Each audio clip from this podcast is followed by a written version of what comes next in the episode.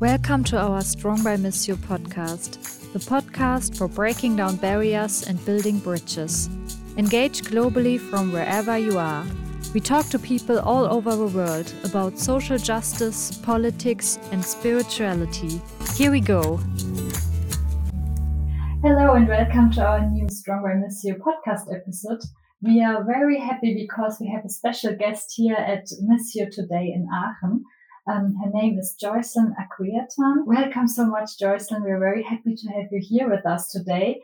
And also together with Jocelyn is um, with us is Maleen Riebsamen, who is working at the Missio Foreign uh, Affairs Department. And she's a uh, coordinator for all projects which Missio runs in the Philippines. So welcome to, uh, to both of you. And we are very happy to have you here in our podcast today. Yes, thank you very much. thank you, Marita. We're happy to be here. Yes. And for the first um, introduction, I would be happy, Jocelyn, if you can just quickly explain who are you and what do you do in the Philippines? Mm-hmm. So I am Jocelyn Aquiatan and uh, for now, I am the executive director of our organization. It is called uh, Intercultural Organizations Network for Solidarity and Peace and uh, we are operating particularly in Mindanao in uh, the Philippines. And so uh, maybe you would ask if how how did I come to to Icon SP? So I was once a um, former government worker, and uh, but before that, I was employed at a local radio station, and we are having this production of uh, short uh, um, drama and also uh, newscasting. And so after that, because uh, I'm doing it while studying. And when I grad- graduated in my mass communication course, then um, maybe um, it's time for me to explore another uh, kind of work. And so I was employed at uh, our diocese in Kidapawan City. And I am doing a work with indigenous peoples and also Muslims and Christians under the Tribal Filipino program. I feel a bit pressured now because Jocelyn is actually a real media expert here. no, just, just a maybe this was already like your past a good preparation for the yes. podcast today. Oh. so we can actually learn a lot from you today. Yeah. but that sounds very exciting. So I'm wondering now, Maleen, because you're in charge for the projects which are yeah. being done in the Philippines how long do you know uh, each other and how does your work together look like then? Yeah, so me and Jocelyn, we just met a year ago yes. because I just started to work for mm -hmm. Missio mm -hmm. last year. And since then, we are collaborating for quite a big project, one of our biggest projects, or the biggest project actually mm -hmm. in the Philippines.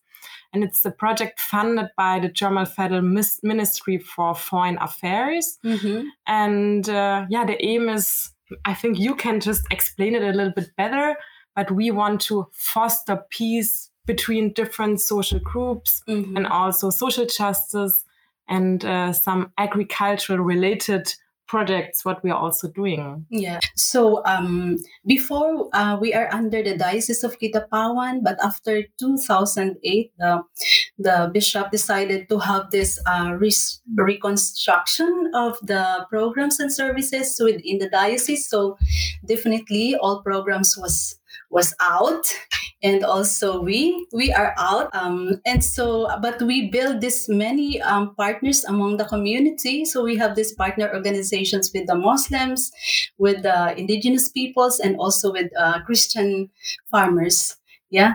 And um, so uh, they they decided that uh, we, we should have this consultation how to continue with the existing projects and also services and because we we are no longer under the church so we have no funds really during that days. But uh, yes we continue to to to operate and we built this organization icon sp mm. and one of our um, main um, project or component of the organization is the peace building work. And there um, because so many areas especially under this project with Maleen we are in six municipalities. And so um, we prioritize these areas because of the recurring conflict um, may it be a political conflict and uh, sometimes conflict with the with the issues of the environment, the climate mm-hmm. change, and um, all these peoples are uh, often affected with various calamities, natural calamities, and also man-made calamities. And so, um, we thought of not just uh, discussing peace on the level of um, there is no um, uh, clash between um, armed groups, but also this poverty and these calamities affecting the people are very much um, alarming. That we should also take it into consideration and uh, be built in in this uh, kind of project because peace building is peace. The issue of peace is really very broad and encompassing. You cannot just um, you cannot just uh, solve the, the the conflict, but also the conflict when it comes to climate change and, and, and so also the, the environment and educating the community. And so we are very much thankful that um, yeah, we get the support of Missio, Aachen, and uh, some dioceses also here in Germany. And we just started with this kind of um, relationship because formerly some colleagues of yours, Maleen, have, have been to the Philippines mm-hmm. and uh, they saw there what we are doing. And uh, somehow they're workers from, from different parishes and dioceses. And so um, I'm so thankful that this responsibility over your um, Christian brothers and sisters have somehow transcended um, from Germany to other parts of the world, like in the Philippines. Yeah, and also maybe to answer a bit of your question, Marita. Mm-hmm. So the, the way Missio Aachen is working together is that we have our partners all over the world, especially in Africa and in Asia and they will send us a project proposal. And of course, we review it and maybe give some feedback, but we try to have a partnership with our partners and a horizontal partnership also to overcome these inequalities um, between the global south and the global global north and that's why we see and we are happy and thankful to have our experts in those different countries who are born there, who have been working there, who mm-hmm. studied there, mm-hmm. um, who know the environment, the society, the people, the politics. And uh, we know that they're the experts for the different projects, for the activities. And we are more like in the back office here in Aachen for financial support. Mm-hmm. Um, and yeah, for coming up with new projects. But the real work which has to be done is of course, in the project there in the Philippines and in many other countries. Mm-hmm. Yeah, thank you so much. It gives me already a very good idea. And I'm very excited because it sounds like you're working on so many different topics at the same time. So your approach to me sounds very holistic and mm-hmm. um, uh, integral. So the right word? Yes, yes. Integral. Um, so I think that's really great that you really not just work on one side of, of a certain problematic situation, but you really have a bigger picture um, in mind. Um, for me, it would be interesting already because you um, also said it's a lot about interreligious dialogue and mm-hmm. communication between the different religions. So, how does it already work within your own organization? Because I read that you or you also mentioned it, that there are Christians, Muslims, mm-hmm. but also indigenous people. How how does the work um, uh, work, like the communication within your organization, because already you have people who probably are also um, involved because um, they have a strong faith and mm-hmm. certain moral values. Mm-hmm. Um, how how um, do you influence each other? Mm-hmm. Uh, yeah, I think the key word there is just um, be open and respect because um, Mindanao, Philippines is really a diverse um, place and country. And so uh, I have said uh, it's interreligious and, um, but you know, uh, different different cultures, different uh, tribe maybe, but um, one and a common problem we are facing of course the poverty uh, there's this uh, discrimination over um, Muslims or Christians or the, the and uh, also the problem of, of the environment.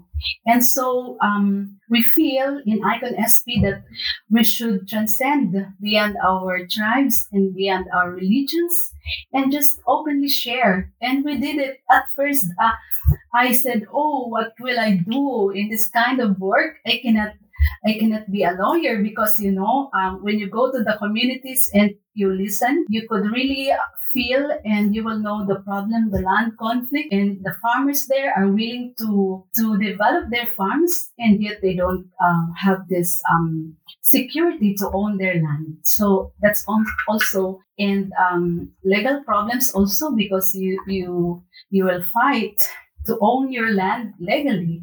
So, and so we should provide legal assistance too. And therefore, it is really very vital to, to know the situation and uh, to gain, of course, the, the trust of your partner communities. And yeah, we did it. We just go there and listen and, and share. And from there, that situation will guide you how to act on the problem. And so after the consultations with these um, various groups, we came up with this peace agenda. It, it is called a People's Peace Agenda and but then it's a loose network. Uh, it is it, we are composed of the from media, from academia, from different people's organizations, NGOs, and also churches. Not only Catholics, but uh, of course some other denominations. And what to do because we have our own works too. Mm-hmm. And so that that is where uh, when we communicated with Missio Aachen that they they are so interested with this kind of uh, of work and situation and so from that people's peace agenda we were able to develop this peace building project so it is really coming from the grassroots mm. uh-huh. uh, so it's a three-year project and it is ending this uh, December. And the people, you know, they were so hopeful that um, there will be a continuity because as of now, of course, we have started with our peace education and we are tapping the women, um, uh, of course, the, the men, the farmers, and the young ones. So um, aside from this adult formation of peace builders, we have also this uh, formation of young adults. They uh, they are called a youth peace network too, and they're just starting. They um, became our partner last election in doing this uh, voters education among the community. So somehow we really see the the active participation of the youth, no? Um, even if we are facing, I know you've been in the internet and you are hearing a lot of situation, political situation, economic situation of our country, and it's not so easy. But um, despite all these problems, uh, these youths are hopeful to really uh, could make a contribution and somehow to make a difference not not maybe in the entire country, Philippines, but uh, among first among our communities and our, our, our tribes and our sectors. And so yeah, we we are just so thankful that. Uh, of course, our church leaders have supported us in this um, project through uh, endorsing it to Aachen. And so we, we have started this. And of course, three years is not uh, really enough that we could solve all this conflict. But of course, we have started to build a good relationship with, with the Muslims and also with indigenous peoples. And uh, it went well. It is going well. Um, I can say that um, if there are no outside um, forces or peace distractors, mm-hmm yeah, I, I think there the hope to have this peaceful community is really there. Oh, great. So how do how do the people find your organization, or if I'm interested to uh, be part of these um, mentoring programs, can I apply at your organization, or how get people access to your services and your mm-hmm. programs? Mm-hmm. So as I have said, we have these partner organizations uh, already organized in the communities, but of course, um, even if um, they are not our partners already, then some communities are saying, "Oh, they are doing well with you, and I'm gonna see how can we access." And then they will just go to the office and sometimes uh, to our area coordinators, and they will express this um, willingness to to to join to join the project and to join our organization. And we are open also to that not just limited to uh, our uh, partners already, but uh, of course we welcome uh, so many communities that um, are interested to this kind of work because we should multiply because mm. the problem is very big enough you know for us uh, small organizations to solve this so it is really um, our our intention to be open to those who are interested and uh, to those who have same advocacies our uh, advocacies also for peace, for environment, and for uh, the respect of human rights. And what I think is so interesting and special about ICON-SP is that you're bringing together different topics of the sustainable development agenda yeah. because you're focusing on human rights on peace building but mm-hmm. also on climate change and resilience yes climate change and both these two topics climate change and peace building are very important mm-hmm. in the philippines mm-hmm. so what are your hopes and um, goals and motivation for the future why is it so important to bring to not treat each of these two topics separately, but to bring them together? And what are your ideas and plans for the future? Also, maybe in regards to youth, um, mm-hmm. how do you yeah, want to continue with this? Mm-hmm. Yeah, we cannot really separate this um, issue of uh, peace building from the issue of the environment because, you know, even if there's no um, armed conflict, if uh, the environment is um, destroyed, and then we will all suffer the consequences. Like um, we just had uh, experienced the earthquake, and also flooding, and also some landslide, and this long drought. And uh, you know, with what is happening uh, around, we can we can really feel the, the change in the climate that we should we should act and uh, put it into a big consideration to what we are doing. Not just um, we are doing this peace building education, how how to resolve conflict, and how to understand each other's cultures and uh, traditions. But also we have this common problem with our with our Mother Earth that we have to to address and. Uh, every sector's uh, involvement is really very very uh, important and so um, though we are ending the, the first phase of the project this December. So we are really very hopeful to continue because uh, every now and then, every six months or every three months, we're having this uh, evaluation and sharing among, among our partner communities. And uh, they are just starting to uh, embrace and appreciate again this organic way of farming. Of course, less um, harm, harmful chemicals to to to land, soil, and of course the food that we are eating daily. And so um, they really appreciated this. And since we started this, so there's this um, request and recommendation. No, please don't stop after three years. Please continue with what we have started because you know uh, we we have just started it. And we hope to expand to more areas because also there's this um, request from neighboring communities that they could uh, also participate in this project. And um, yes, it is a hard work because when you talk about human rights and we talk about you talk about peace, you you sometimes to you have sometimes to you know uh, offend those who are having a personal interest um, who would like to do this kind of projects in the indigenous people's uh, land, like the open pit mining.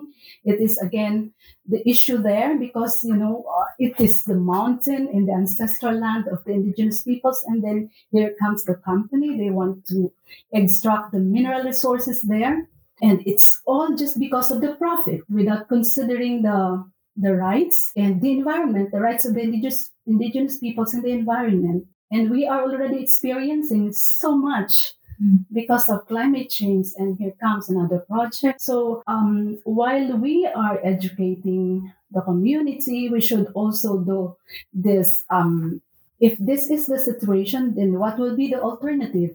And so our, our peace building project offers a lot of alternative by starting again this way of uh, sustainable farming and uh, um, various techniques where we can use the local um, materials for farming and the local resources for farming.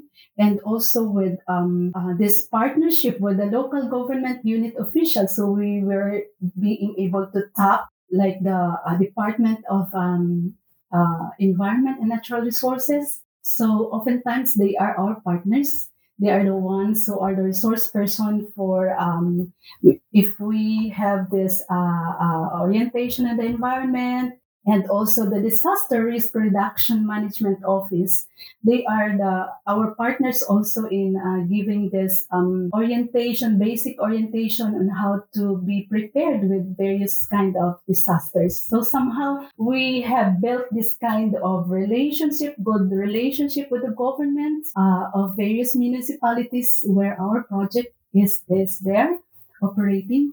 And uh, they too are very much thankful that there's this Icon SP, an NGO who partnered the government in doing this this kind of work because according to them, the government could do it alone, could not do it alone, and they are also limited, and they are thankful, of course, to to have us.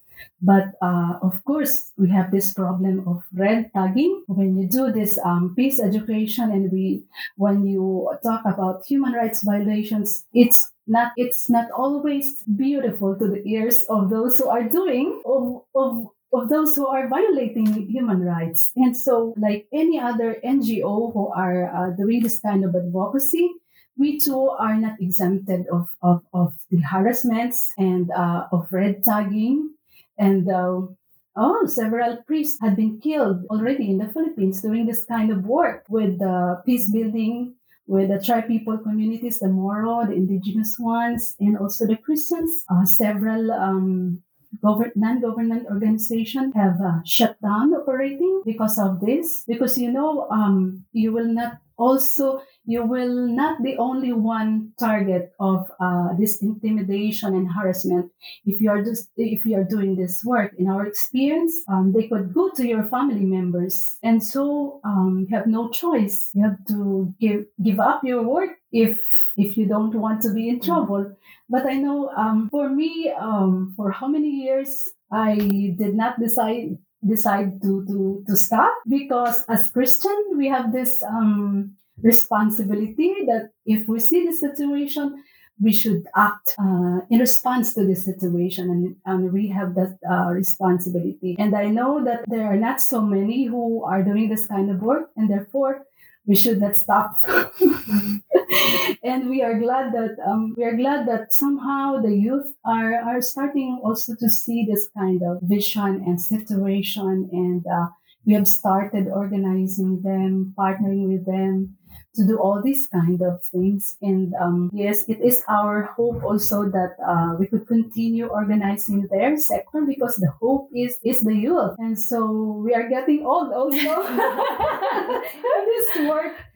And yes, um, but it also needs a very knowledgeable people who have done the work for so many years and have dedicated their life to it mm-hmm. because they have just all these insights. So I think it needs this intergenerational work also. Mm-hmm. Yes, yes. Um, and so we are there. The People's Peace Network. Um, so they are there. The adults could could, could guide this new uh, young generations. And yeah, we're so much looking forward to uh, uh, to really expand the organization of the youth because uh, you know uh, this very uh, this time um, social media is really very effective uh, with this disinformation. And so therefore we could also use the social media to really inform what what is really um, uh, uh, the truth not not the fake one mm. but oh, what is the truth?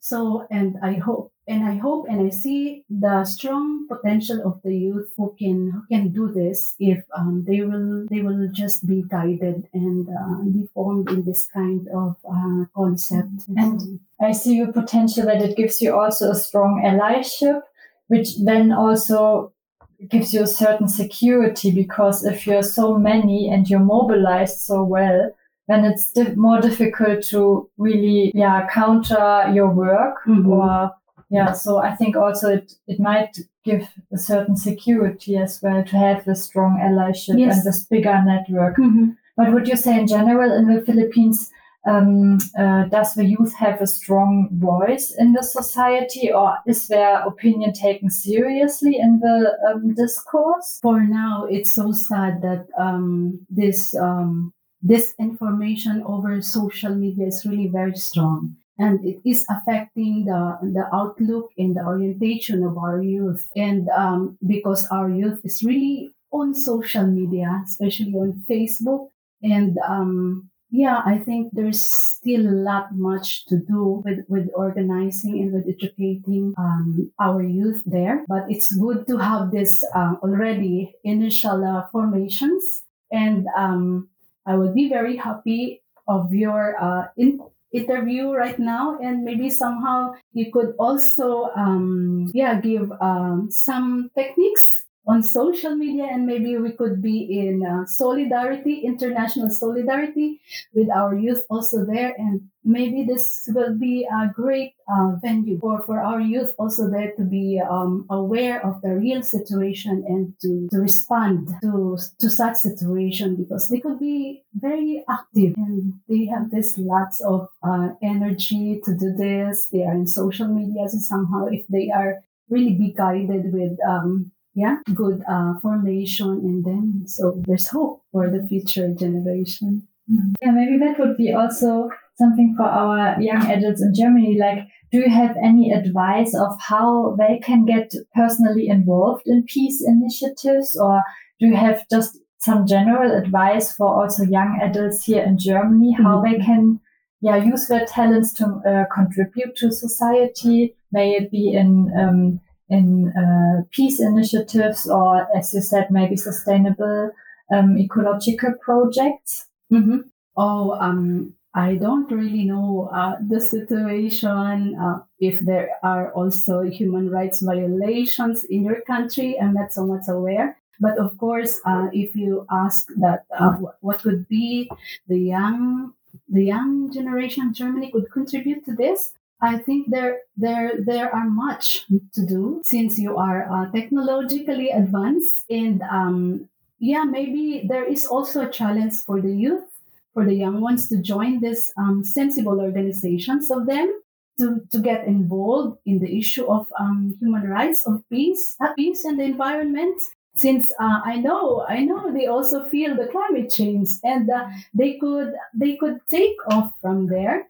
And I think every effort small or big it would later contribute to a bigger solution. So yeah I'm also inviting the youth in Germany to get involved say for example in your in your program and in whatever program that is dealing with all these kinds of uh, advocacy and then your energies and your talents could radiate also to some youth in different parts of the world. I think what you said is very important, and um, it's true. And I feel the youth in Germany and many other countries are slowly waking up and engaging yeah. in more political issues. For example, we have this um, movement of which is called Fridays for Future, which yeah, I heard yeah, yeah, I think you heard. Yeah. I don't know if it's also active in the Philippines, maybe in some parts, but they're very active in uh, advocating mm-hmm. for politicians and uh, the society to be aware of the risk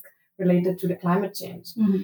And also, what you said, the relationship between peace and climate and environment mm-hmm. and food security also becomes um, yeah very sensitive in the mm-hmm. last or became very sensitive mm-hmm. in the mm-hmm. last month in Germany due to the war in the Ukraine yes. where we all felt and mm-hmm. experienced how close uh, food security yes. um, and peace are linked together mm-hmm. and how fast the political situation can change yes. and affect our everyday lives even you know um, in a country in the global north mm-hmm. so maybe this shows us that our countries are not that far apart and we are often facing similar problems, yes. which also means we need common solutions yes. and we have to work together and we have to mm-hmm. get engaged together um, yeah, to make some sustainable changes in, in our world. Mm-hmm. And I have another question for you, a per- more personal question, maybe, because I feel there are so many challenges you face. Yeah. Um, and you have to wake up every morning with energy and with motivation. And mm-hmm. you do mm-hmm. this work since um, a lot of years. So, what is your personal source of energy, um, of motivation, which yeah, which helps you to yeah to to face all these um, all these challenges. So, okay, yeah. and so I started the work, my work uh, in Icon SP full time last 2017 and up to now, and um, what brought me in the icon sp is that because our previous director which our which my uh, colleague also um, died because of cancer and i i am part of the found, foundation of this uh, organization and so i felt the responsibility to to continue even if yeah you know i'm not so um i'm not feeling really comfortable to be the on the top position because I know this is really very challenging. And yes, um, always every day I wake up with uh, sometimes I am tired, sometimes also I am afraid. But uh, every time you go back to the community, and then they will say, uh, "Oh, we're happy that you you are here, you are with us," and somehow um, some issues are being responded by your organization, and it's really good to feel that you are assisting us. And so, um, yes, that's that's the um, always the motivation why um yeah lots of evening. I cannot sleep in the in, at night and in the morning also but um i just i just pray and uh yeah i can feel the strength within me that i have this responsibility. And so up to the up to the last up to the last drop of uh, of hope i will be there in this kind of advocacy. And i really hope that um, there will be young followers to, of course, follow us later and be also in this position and to do this work. I I am really praying and hopeful to this. I think that was a perfect and really strong statement for the end of our podcast. Jocelyn, thank you so much. I'm I'm really impressed because you are so brave, like and courageous. Like I, I really admire this and you have yeah you can really say uh, you can see that energy and i think that's very motivating also for us as young adults here in germany to see that if you really connect and you reach out to each other you mm-hmm. can overcome these yeah interreligious conflicts yes. or maybe misunderstandings mm-hmm. or prejudices mm-hmm. and i think that's so important why mm-hmm. it's why we need to be in conversation with yeah. each other and have this also global dialogue which yes. we are trying to have here mm-hmm. um, to learn from each other and not to yeah not to think that we know the other person yes. but really to have this um, communion together mm-hmm, and mm-hmm. To, to, meet and uh, exchange our ideas yes. so i think that is a great uh, work you're doing in the Philippines, and yeah, that you can mobilize so many people already. Mm-hmm. So I would be really happy if we get the chance to have a social media project together, maybe also, wow. and to reach out to each be, other. That, that would be exciting, yes. and we were we are so thankful for that uh, initial um, expression of willingness to be in partnership in this mm-hmm. kind of uh, field of yes. work. Yeah. Thank you so much, uh, Jocelyn, for all you do, and we're so lucky as Missio to have you as a partner. Oh, thank you. And yeah, I'm looking forward to other collaborations and other projects. Mm-hmm. And um, yeah, thanks a lot. Yeah, and thank you for being yeah, for being willing to also travel so far just yeah. to be with us. And I heard that actually your program will still continue, but you're also traveling to Berlin. So mm-hmm. we hope and pray that you will have many good conversations also in mm-hmm. Berlin with the different people from the NGOs and also government, I think. Yes, right? yes, yes. So yeah, we hope to hear more about your work and mm-hmm. yeah, to to um, maybe get the chance also to talk then to the young adults in the yes. Philippines. That uh-huh. would be really great. So oh. thank you very much for sharing your experiences mm, today. Mm, very much welcome. Episode. Mm-hmm. Yeah, thank you. Thanks all the best. Yeah. Thank you. Strong by Missio is an international community project of young people at the Pontifical Mission Society Missio in Germany. If you want to be part of our community, follow us on Instagram and Facebook and send us a private message. Stay tuned, hear you soon. Or how Germans would say, wir hören uns.